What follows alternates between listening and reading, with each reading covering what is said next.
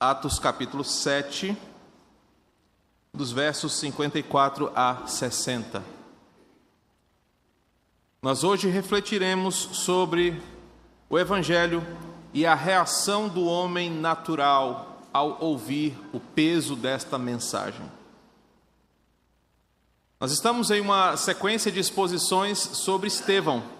Se você está nos acompanhando na nossa EBD, na série Até os Confins da Terra, nós estamos apresentando como Lucas está fazendo a transição de personagens, explicando para Teófilo quem são os grandes nomes do evangelho do primeiro século.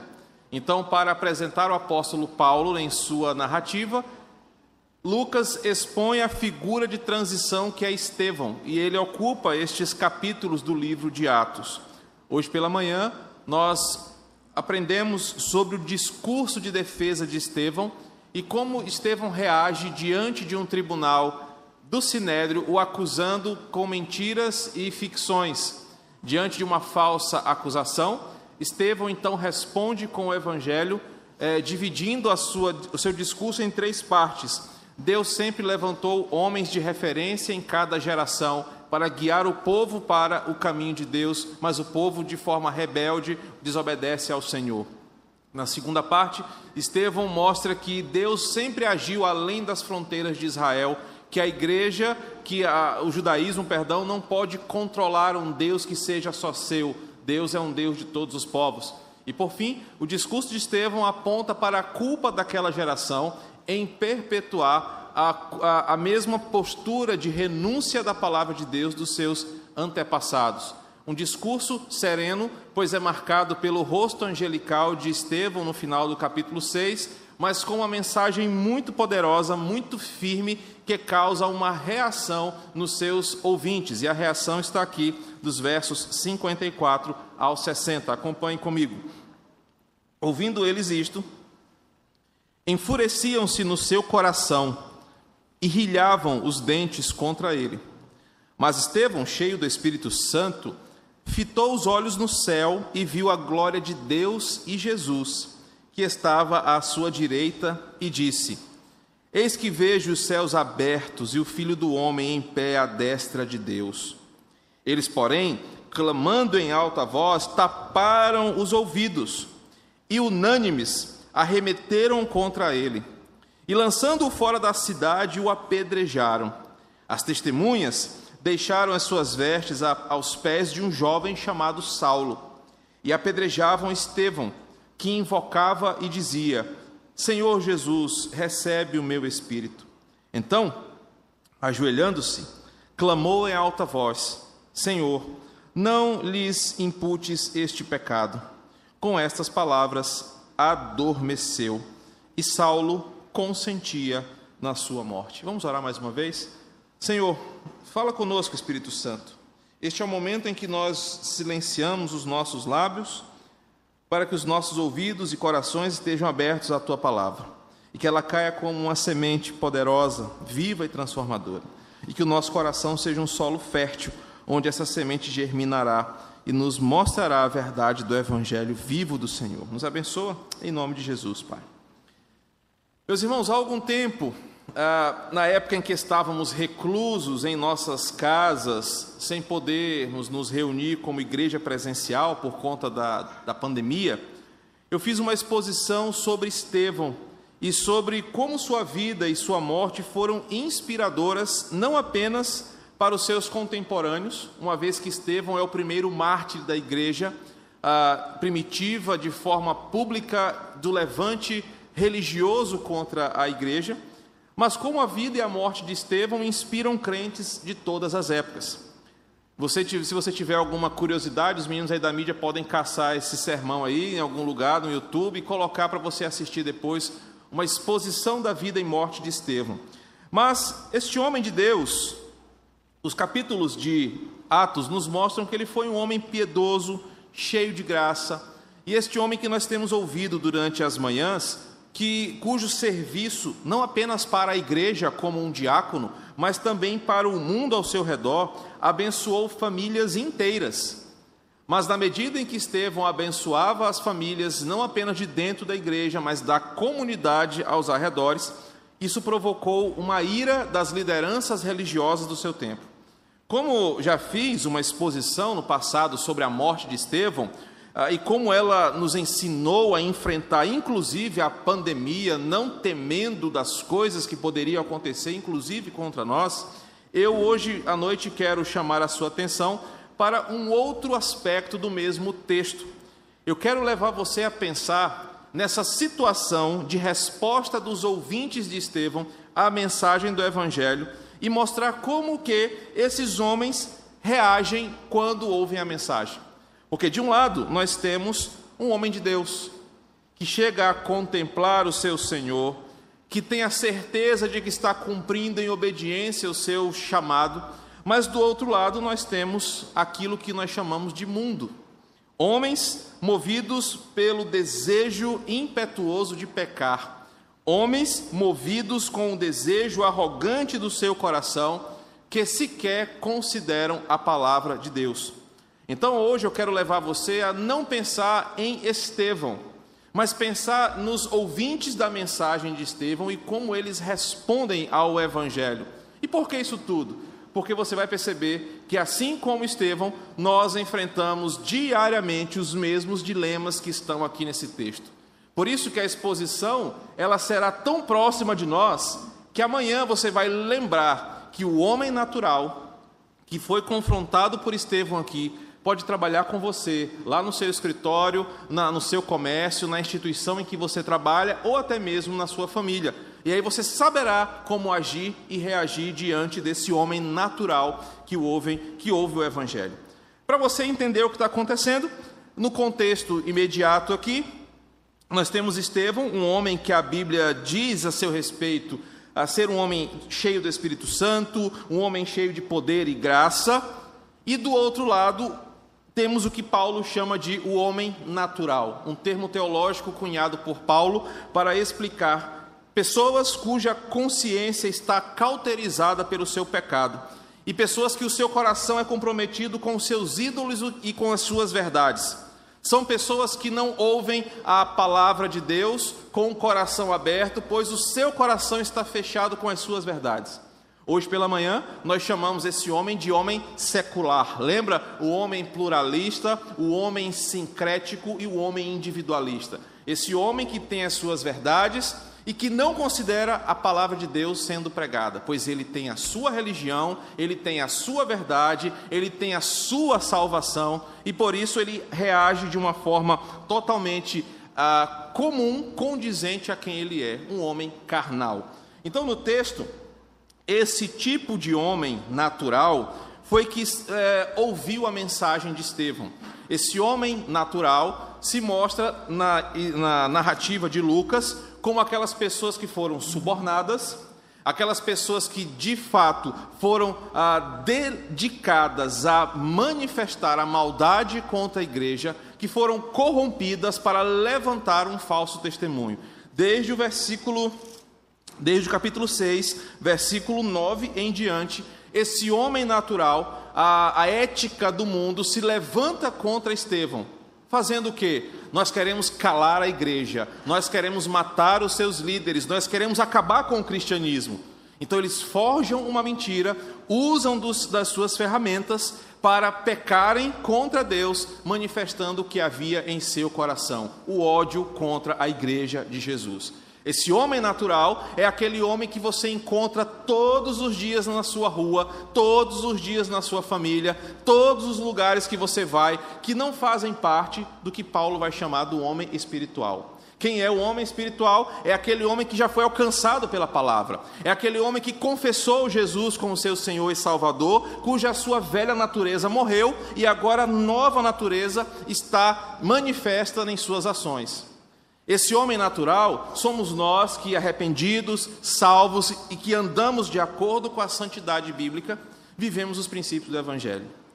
E agora você percebe então que Estevão não está tão distante de nós. Porque o que Estevão estava fazendo, muito obrigado, Vanessa. O que Estevão estava fazendo era o que nós fazemos todos os dias. Nós vivemos a nossa vida pelo princípio do Evangelho. Então, se você faz alguma caridade, se você cuida de alguém, se você se responsabiliza por testemunhar Cristo, você está vivendo a sua realidade de homem espiritual.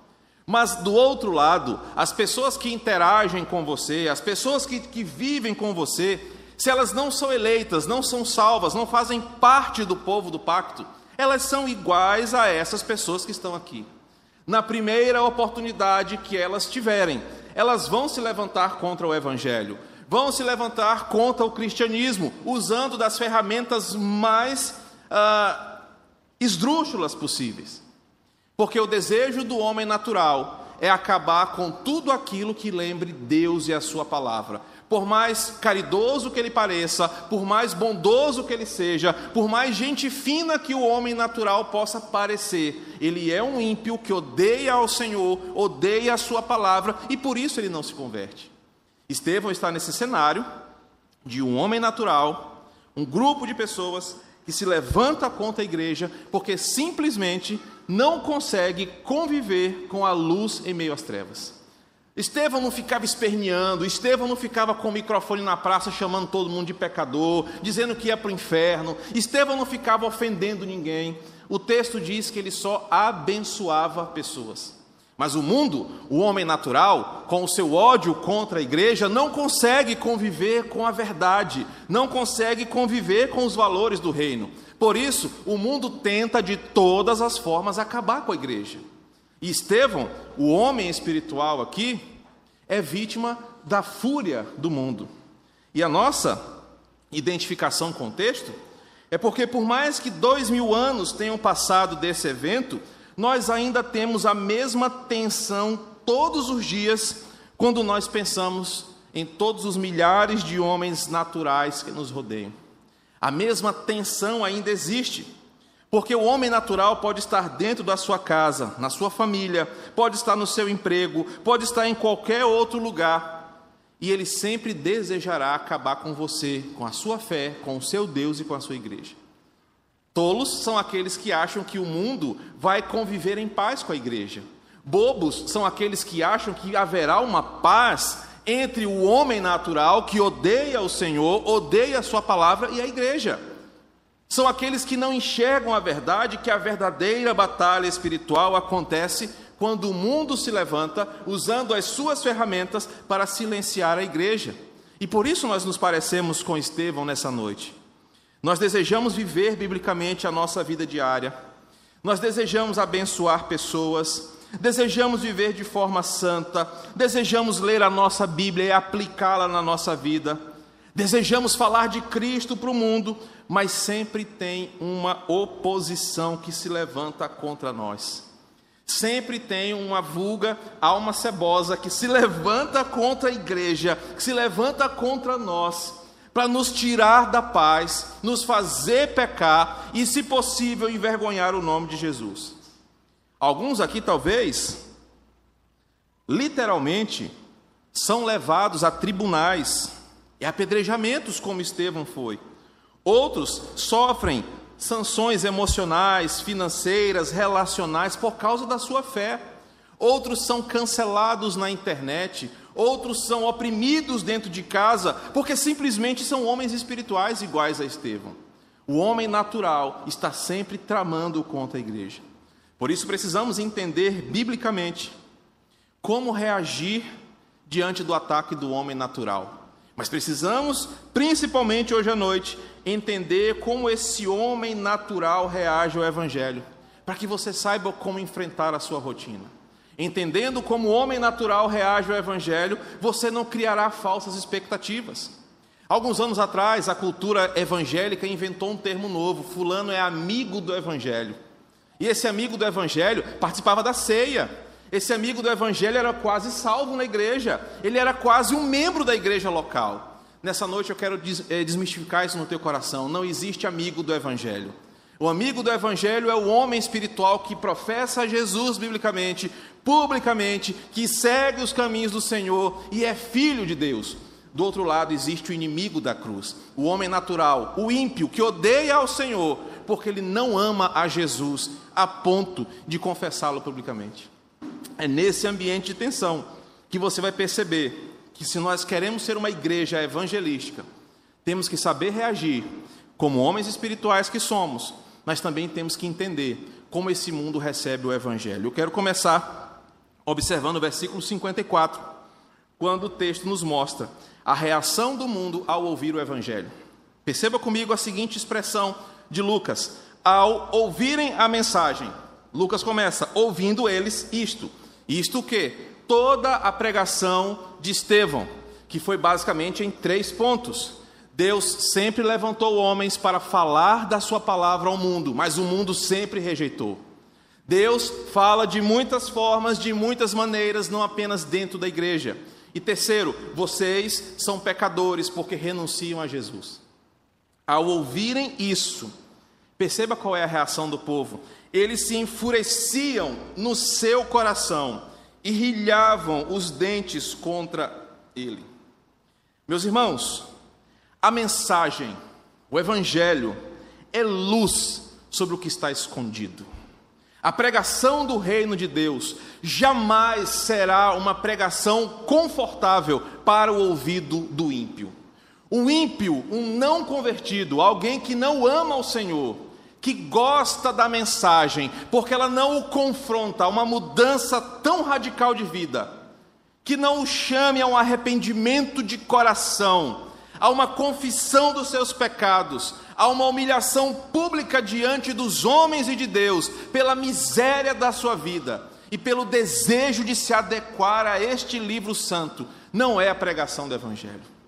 Não é à toa que muitos pastores se transformaram em animadores de púlpito fazem turnês pelo Brasil, e o ímpio entra lá, ouve uma mensagem tão amaciada, tão macia, tão aveludada, e sai de lá feliz, leve. Ele ouviu muita coisa, mas não ouviu o Evangelho.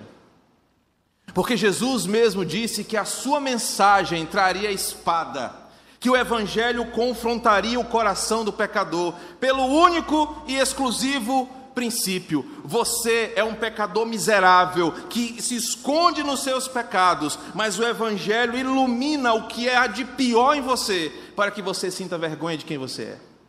Quem fica confortável assim? Quem fica à vontade com a sua podridão sendo escancarada aos olhos santos do Senhor, mostrando quem você realmente é? Você pode esconder do seu pai, da sua mãe, do seu esposo, da sua esposa, as suas imperfeições físicas, emocionais e morais. Mas aquele cujos olhos são como chamas de fogo, que conseguem iluminar, queimar toda a podridão que há em nosso coração, a esse você não consegue enganar e por isso o mundo odeia o Evangelho. Porque nenhuma instituição, nenhum homem, Hebreus capítulo 4 vai dizer isso para nós, consegue ficar ileso, impune, escondido diante da palavra do Senhor. O Evangelho é essa luz sobre o que é escondido, é um juízo sobre o corrupto e a sua corrupção, é uma água limpa que tira a nossa impureza e mostra quem nós somos de verdade. Riba, tem alguém na porta aí para tu abrir, fica esperto. é um olho aqui, outro lá. A mensagem é esse poder de Deus que nos quebra de dentro para fora. Por isso que ao ouvirem isto, eles se enfureceram. Sabe por quê, meu irmão? O mundo quer fantasiar que a sua justiça é correta. O mundo quer fantasiar, quer camuflar que o seu direito é justo. O mundo mente dizendo que a sua ética é verdadeira. E o cego, o homem natural, acredita nessas mentiras. Acredita que homens corruptos podem governar uma nação do jeito melhor para todo mundo. Acreditam que o direito e a justiça não são corrompidos. Acreditam que as pessoas desejam o bem das outras e fazem tudo por caridade. Mas quando o Evangelho ilumina, limpa, joga água sobre isso, a corrupção, a impureza, a podridão são escancaradas e por isso que o mundo não gosta do evangelho. Ao ouvirem essa mensagem de Pedro, de Estevão, os seus ouvintes veem a sua realidade exposta, criticada, e a sua reação é natural, é ódio, é fúria, é ira. Sabe como é que isso se aplica a nós? E para cada versículo eu vou fazer uma aplicação. Meu querido, você vai perder amizades, você vai perder seguidores, você vai perder a admiração de muitos, se você for fiel à mensagem do Evangelho. E o problema da igreja urbana, da igreja do Quatraque, de uma igreja nessa cidade, talvez a igreja em todo o Brasil, é que nós somos tão dependentes da aprovação dos outros, que nós deixamos de falar a verdade, nós deixamos de pregar o Evangelho, porque nós não queremos perder os amigos do Evangelho. E nós nos tornamos cúmplices, responsáveis por pessoas que não mudam de vida, que continuam ímpias, pecadoras, presas em seus pecados, semana após semana aqui, corrompendo os demais. Nós precisamos aprender com Estevão, que não é pela força, não é pela violência, mas também não é pela omissão, pelo medo de perder status, que nós vamos calar a nossa, voz que nós vamos deixar de pregar a verdade do Evangelho, porque o homem natural, mesmo que ele se levante com toda a fúria que ele tem, ele será julgado não por nós, mas por aquele que nos mandou pregar o Evangelho. Então Estevão faz a sua parte e ao pregar o Evangelho, o mundo o odeia. A nossa igreja está repleta de homens naturais ao nosso redor. Nós deveríamos, sim, impactar este mundo, este bairro, com a verdade do Evangelho, para que ela confronte o pecador. Porque é a partir da pregação genuína do Evangelho que o homem natural é despertado para crer em Jesus. Por isso nós precisamos crer, nós precisamos pregar, nós precisamos chamar o homem ao arrependimento. Estevão poderia ter justamente feito o que muitos pastores e igrejas têm feito ultimamente: feito um bom discurso político em cima do muro, um discurso que não ofendesse nem os sacerdotes do sinédrio, nem a população com pedras nas mãos. Ele poderia pensar na sua vida: meu Deus, eu tenho um filho pequeno, eu tenho um boleto para pagar, eu tenho uma vizinhança, eu tenho isso ou aquilo. Mas Estevão pregou o Evangelho. Sabe por quê? Ele entendeu, a exemplo do seu Senhor, que a verdade precisa ser apresentada a esse mundo. O versículo 55 nos mostra que o encorajamento cristão deve sobrepor a investida do inimigo da cruz. A coragem, o encorajamento que vem dos céus sobrepõe o ataque do inimigo. Porque enquanto seus inimigos se enfureciam, o versículo 55 diz: Estevão estava cheio do Espírito Santo. E ele fitou os olhos no céu e viu a glória de Deus. A primeira reação de Estevão é não fazer nada diferente do que ele estava fazendo. Isso me impactou muito quando eu preparei essa mensagem. Estevão não diminuiu o tom. Estevão não disse, não, mas espera lá, muita calma nessa hora, deixa eu me explicar. Não, peraí, não foi bem isso que eu quis dizer, vou, vou fazer um Twitter aqui me retratando, eu vou fazer isso, aquilo, outro. Estevão não fez nada de diferente. Ele continuou fazendo o que Deus o havia chamado para fazer continuou pregando o Evangelho, e a sua primeira reação diante do que está acontecendo é continuar cheio do Espírito Santo. Meus irmãos, nunca houve paz entre a igreja e o homem natural. Iludidos são aqueles que acham que na história ocidental houve um tempo onde a verdadeira igreja teve paz com o mundo. O tempo da cristandade não trouxe paz para a igreja de Jesus, trouxe uma acomodação onde o imperador, lá no século IV, e as líderes estatais hoje dizem o que a igreja deve ou não deve fazer. Mas a verdadeira igreja nunca teve acordo e paz com o mundo. Por quê? Porque nós não somos desse mundo.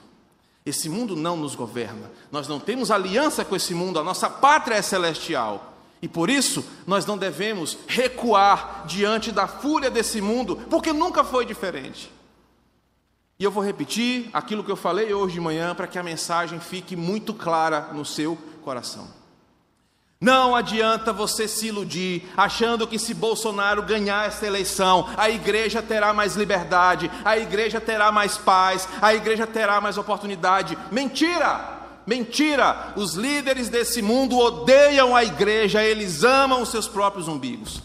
E muito menos se Lula ganhar, o mundo será mais severo, a igreja vai acabar. Você esqueceu que Jesus disse que as portas do inferno não iriam prevalecer contra a sua igreja? Que crente você é? Se acredita que o futuro da igreja depende de um líder humano, caído, miserável? O que Estevão faz diante dessa fúria do mundo é continuar sendo um homem cheio do Espírito Santo. E ele continua cheio do Espírito Santo, mostrando que a igreja não pode se intimidar diante da fúria do mundo, diante da rebeldia do homem natural, diante do ódio que o mundo tem contra a igreja. O mundo não silenciará a nossa voz. Mas a segunda reação de Estevão também é impressionante. O texto diz que ele olha para os céus e vê a glória de Deus e Jesus. Isso mostra um pouquinho do combustível da nossa missão. E o que motiva a igreja a continuar apesar da fúria do mundo. Meu irmão e minha irmã que ouve essa mensagem, ao, ao, olhar para os céus, ao olhar para o Senhor e para a glória de Deus, Estevão tem um incentivo para continuar com a sua coragem, porque nós sabemos o que nos está garantido, nós sabemos o que está prometido para, nós, para a igreja de Jesus, nós sabemos o fim da história, nós sabemos como tudo vai encerrar, por isso nós não nos intimidamos diante do homem natural e o seu ódio contra o Evangelho. Nós não fazemos o que fazemos aqui, pensando em elogios e recompensas humanas. Nós não estamos nesse mundo militando contra a carne, contra o diabo, contra as hostes celestiais, esperando recompensas de governadores, prefeitos, vereadores ou qualquer instituição. Não serão delas que virá o nosso prêmio. A Bíblia diz que nós fazemos o que fazemos, apesar da oposição, pois a coroa que nos está guardada, que está reservada para nós, será entregue por aquele que tem todo o poder, por aquele que é dono de todo o ouro, de toda a prata e que prometeu que aquele que perseverar receberia de suas mãos a coroa da vida. Estevão olha para o céu, Estevão olha para Jesus, porque ele sabe que o seu destino é a glória. Ele sabe que o que está guardado para ele foi o Pai que prometeu. Por isso, enquanto o mundo natural está em fúria, Estevão está olhando para os céus. E como dói saber que tem crente, talvez aqui nessa noite me assistindo, ouvindo essa mensagem, que está olhando para o dia 30, como se fosse o divisor de águas da nossa vida como igreja. Estevão não olha para o próximo presidente, ele olha para Jesus, ele olha para a palavra, ele olha para a promessa daquele que é fiel para cumprir. E o versículo 56 nos mostra que diante dessa rebelião do mundo, da postura de Estevão, a verdade última sobre todas as coisas não pode ser calada pelos gritos do homem natural. O versículo 56 nos mostra que a verdade última de tudo não vai ser calada mesmo com um grito do mundo. Perceba que ele diz o seguinte: Pedro, Estevão olha para os céus e Estevão vê, e é somente Estevão que vê. Eis que vejo os céus abertos. Observemos que naquela situação só Estevão tem a visão do céu. Sabe por quê, meu irmão, que só Estevão vê o céu, só Estevão vê, vê Cristo, só Estevão contempla a glória porque somente a igreja entende a verdade última de todas as coisas. Somente a igreja teve as escamas dos seus olhos arrancadas. E embora o mundo se levante contra a igreja, eles não vão tirar essa verdade da, da realidade. Eles não vão tirar essa verdade última das coisas, que o mundo se encontrará com Jesus para o seu julgamento. O mundo inteiro vai se deparar diante de um tribunal com aquele que é o rei de todas as coisas. E por que que o mundo não vê isso? porque o mundo não crê nessa verdade, porque o mundo ignora essa sentença.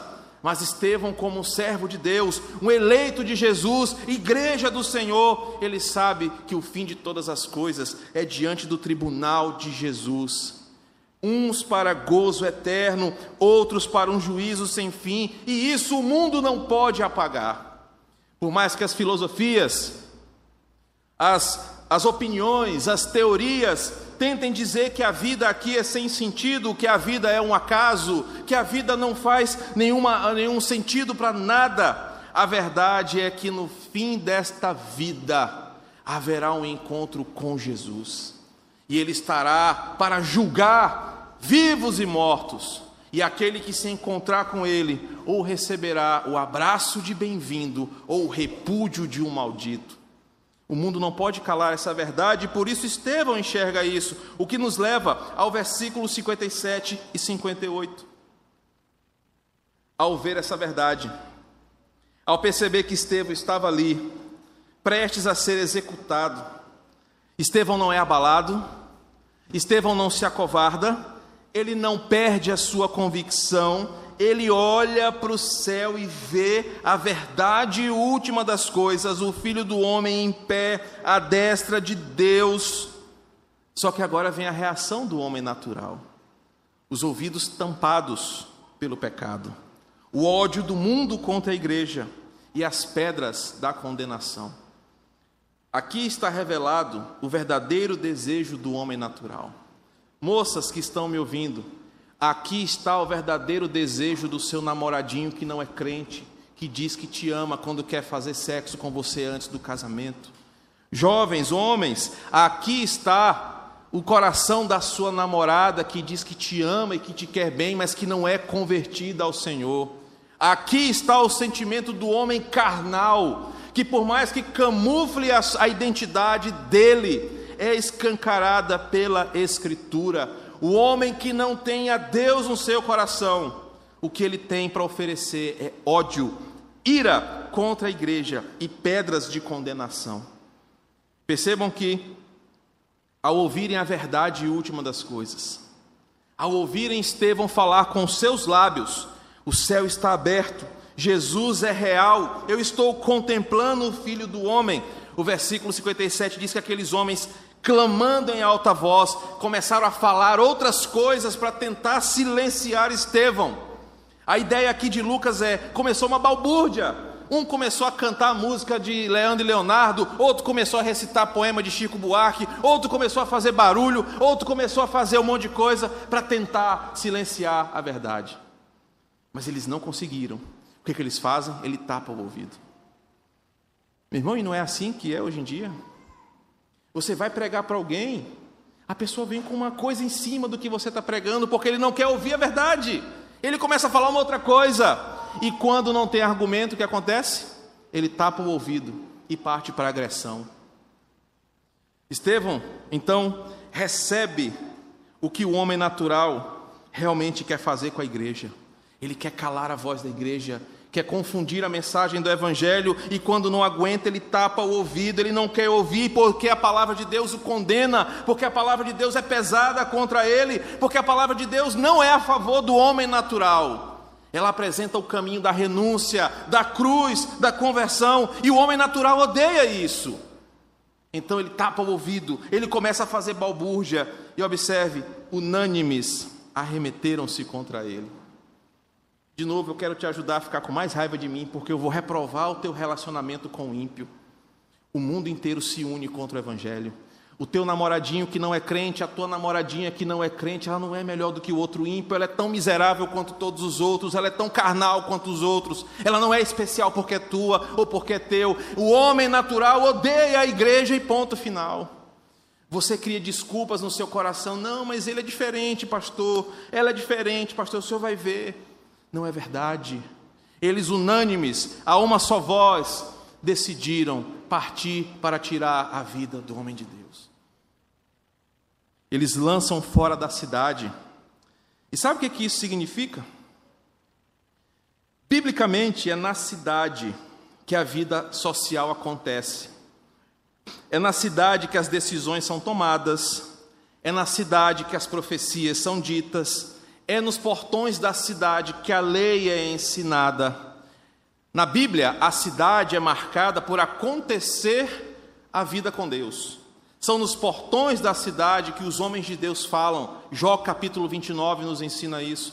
São nos portões da cidade que são pregadas as boas novas. A cidade é marcada pela densidade de pessoas. Toda cidade tem muitas pessoas. E a cidade é muito dinâmica, pessoas se relacionam muito fácil. Amanhã chega lá no Carvalho e lança uma, uma, uma mensagem lá. Você vai ver que no final do dia essa mensagem se espalhou pelo Quatraque adjacência. Porque a cidade ela tem esse dinamismo de propagar informação. O que está acontecendo aqui? Eles se juntaram porque eles sabiam que se aquela mensagem de Estevão fosse ouvida na cidade, rapidamente as pessoas iriam acreditar que Jesus era verdadeiro, que Jesus era real, que Jesus existe e está em pé à destra de Deus, aguardando os seus filhos. O que, que o homem natural faz? Nós vamos silenciar, nós vamos tirar da cidade, nós vamos jogar para fora, porque fora da cidade eles não entram no muro. Desde o Antigo Testamento existe essa tensão entre o povo de Deus e a cidade. As duas primeiras cidades na Bíblia, a cidade de Enoque, Gênesis capítulo 4, e depois Babel, em Gênesis 11, fazem a mesma coisa aqui, tentam tirar Deus dos seus muros. Sabe o que, que isso significa? Quando eles pegam Estevão e lançam fora da cidade, eles estão dizendo o seguinte: nós não queremos Deus no nosso meio, nós não queremos evangelho, nós não queremos verdade, porque o homem natural, na sua dinâmica de vida, ele não quer nada que lembre a lei do Senhor. Bota ele para fora da cidade. Não existe nada novo debaixo do sol, meu irmão. E de lá para cá, o homem natural tem feito tudo para tirar Deus da cidade. E começa tirando da escola, depois tira da música, tira da arte, tira da política, tira da, da, fantasia, das mídias, e ele vai expulsando Deus da sua vida comum. É assim que o homem natural funciona, é assim que ele pensa, ele quer tirar Deus do seu meio para que não haja condenação sobre ele. Estevão foi um exemplo disso, de como o homem natural quer fazer com a igreja. Ele quer nos colocar cada vez mais aquados num cantinho. Ele quer nos colocar num lugar reservado que nós não tenhamos acesso à vida pública das pessoas. O espírita pode fazer a sua profissão pública de fé, um bandista pode e ninguém faz nada, mas fala que é evangélico, o ataque vem, porque o mundo aceita tudo. Lembra de hoje de manhã? O homem secular é o homem mais religioso de todos os tempos, mas ele só não aceita o evangelho. Eles tentam levar, eles levam Estevão para fora e o apedrejam. E aqui fica mais uma aplicação para nós. Não pense você que nós somos bem-quistos nesse bairro. Mas nós precisamos estar aqui como a voz da resistência, fazendo aquilo que Atos tem nos ensinado a fazer, pregando o Evangelho para que ele transforme esse mundo hostil, de homens naturais em homens espirituais. Aí sim nós seremos contaremos com a simpatia do povo. Nós não podemos esquecer que isso é uma guerra, irmão. Você não está brincando, ou não deveria estar brincando, porque a batalha espiritual do homem natural está acontecendo contra a igreja. Nós estamos aqui, não é de bom grado pelo mundo, mas nós somos necessários, porque se nós sairmos daqui, esse mundo vai ser engolido pelas trevas de uma vez por todas. Por isso que eu digo, o Evangelho não é para quem quer, o Evangelho é para quem tem coragem, porque o covarde ele se entrega aos prazeres desse mundo. O covarde se entrega àquilo que o mundo oferece sem pedir nada em troca. Agora o corajoso não, ele vai contra o sistema. Ele é fiel no mundo de infidelidades. Ele é honesto no mundo de desonestidade. Ele é reto no mundo de pessoas tortas. Ele é temente a Deus em um mundo de escárnio com o sobrenatural. Isso é ter coragem. Estevão é esse personagem. E o que acontece com ele? Ele é apedrejado. Os versículos 59 e 60 terminam esta unidade mostrando como a igreja perseguida reage ante esse mundo que o odeia. Está acontecendo aquela confusão toda, e Estevão, em seus minutos finais, diante da fúria do homem natural que recebe o Evangelho, diante de tudo o que está acontecendo, primeiramente, ele celebra o seu retorno para casa. Olha que loucura. Eu imagino as pessoas alvoroçadas, arrastando Estevão para fora, catando as melhores pedras, rasgando as suas roupas com fúria, com ódio. Não tinha delicadeza aqui, irmão. Não tinha, com licença, seu Estevão, deixa eu tirar aqui essa túnica, por favor. Não tinha carícia nessa hora, era só ódio, raiva. Os homens viram como é que é isso lá na sexta-feira no tatame, como é que é isso aqui. É brutalidade.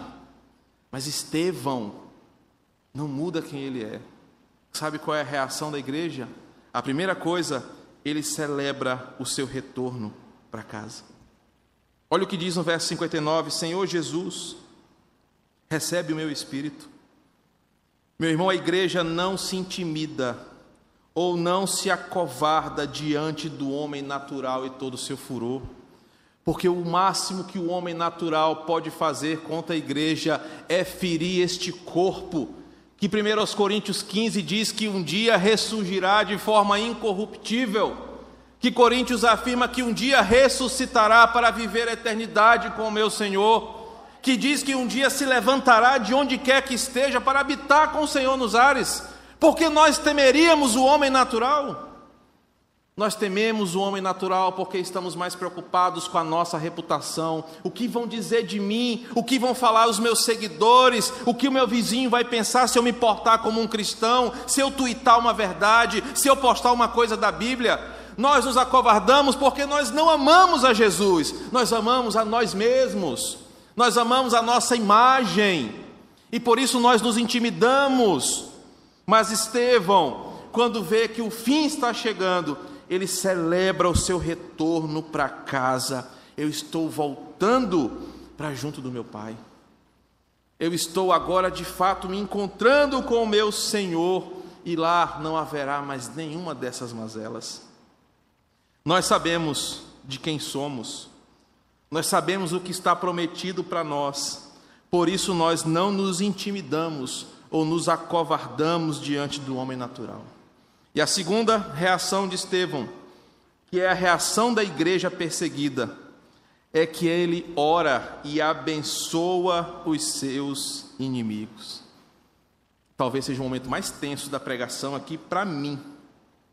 É ver que alguém está fazendo mal para mim dobrar os meus joelhos, versículo 60, clamar em alta voz: Senhor, não lhes impute este pecado. Porque a nossa tendência carnal é miserável, tu vai se ver comigo. Que a, o teu dente doa a vida inteira e não tem obturação que aguente. Que tua dor de cabeça dure por toda a eternidade. E tua síndrome do intestino irritado não te deixe em paz nunca mais. A gente quer praguejar contra o inimigo. Mas o que que Estevão faz? Senhor, o homem natural só está sendo ele mesmo. Eu não posso esperar nada diferente do homem caído. Mas eu te peço uma coisa: tem misericórdia desse mundo. Queridos, mesmo diante do ódio, da fúria, do ímpeto maldoso do homem natural, nós devemos exercer a mesma postura daquele que nos comissionou. Estevão faz exatamente o que Jesus fez meses, anos atrás, quando estava na cruz do Calvário, orando pelos seus malfeitores, abençoando aqueles que faziam mal, fizeram mal a ele. Por isso, meu querido, a igreja tem por tarefa evangelizar o perdido e orar por aquele que odeia a igreja. E é dessa forma que eu quero começar a terminar essa mensagem, porque nós, a exemplo de Estevão, devemos ter esse mesmo sentimento no coração. Saber que nós estamos numa guerra, que o homem natural odeia a igreja, odeia a verdade, e se puder, ele acaba com a, a, a Bíblia, a igreja e a fé cristã. Mas nós não podemos sentir ódio pelo homem natural. Nós precisamos orar por ele, nós precisamos desejar, é, desejar que a salvação chegue na casa do ímpio, porque nós já estivemos do outro lado. Nós já fomos esse homem natural que odiava o Evangelho. Estevão então ora pedindo que Deus tenha misericórdia dos seus inimigos e com esta palavra adormeceu. Deitou-se aqui, mas a Bíblia diz que não abrir e fechar, fechar e abrir de olhos, ele já estava com seu Senhor. Aquele Cristo que estava esperando ele lá em pé, nas portas do céu, bate, bate, bate, lembra-se na porta do céu. Ele estava lá, em uma mudança de realidade, ele estava com seu Senhor. O mundo vai nos odiar porque é o papel do mundo, mas a igreja não vai se intimidar, a igreja não vai se acovardar, a igreja não vai mudar, ao contrário disso, continuará sendo esse arauto da verdade, porque se nós não falarmos, até as pedras clamarão. Quais aplicações você leva para casa disso tudo que você ouviu em 50 minutos? O texto nos mostrou quem é o homem natural. E ele pode estar aqui nessa noite. A pergunta é: você é esse homem natural? Ele está dentro de você? Ele é representado por você? Tome uma decisão. Você não é amigo do Evangelho. Ou você é filho de Deus, porque confessou a Jesus publicamente e rendeu a sua vida a Ele ou você é um inimigo da cruz, um inimigo da verdade, um homem natural. Tome uma decisão o quanto antes. A unidade também nos mostrou o compromisso da igreja em pregar o evangelho, mesmo nos contextos mais difíceis em que nós estamos inseridos. E mesmo ao meio de um, em meio de um, um bairro tão complicado como o nosso, nós não vamos nos intimidar, porque fomos chamados para pregar o Evangelho. A postura de Estevão nos ensinou como nosso coração, corpo e mente devem estar decididos a serem sal e luz onde o Senhor nos colocou. Nós não vamos nos acovardar porque o nosso patrão não gosta do Evangelho, porque o nosso colega não suporta a verdade. Nós seremos aqueles que levam a mensagem da palavra, suportamos as ofensas, aguentamos todas as retaliações, porque quem nos chamou garantiu a nossa vitória. Que a postura de Estevão nos inspire nessa noite a entender o desafio que temos como uma igreja missionária. Que Deus nos abençoe em Cristo Jesus. Vamos orar?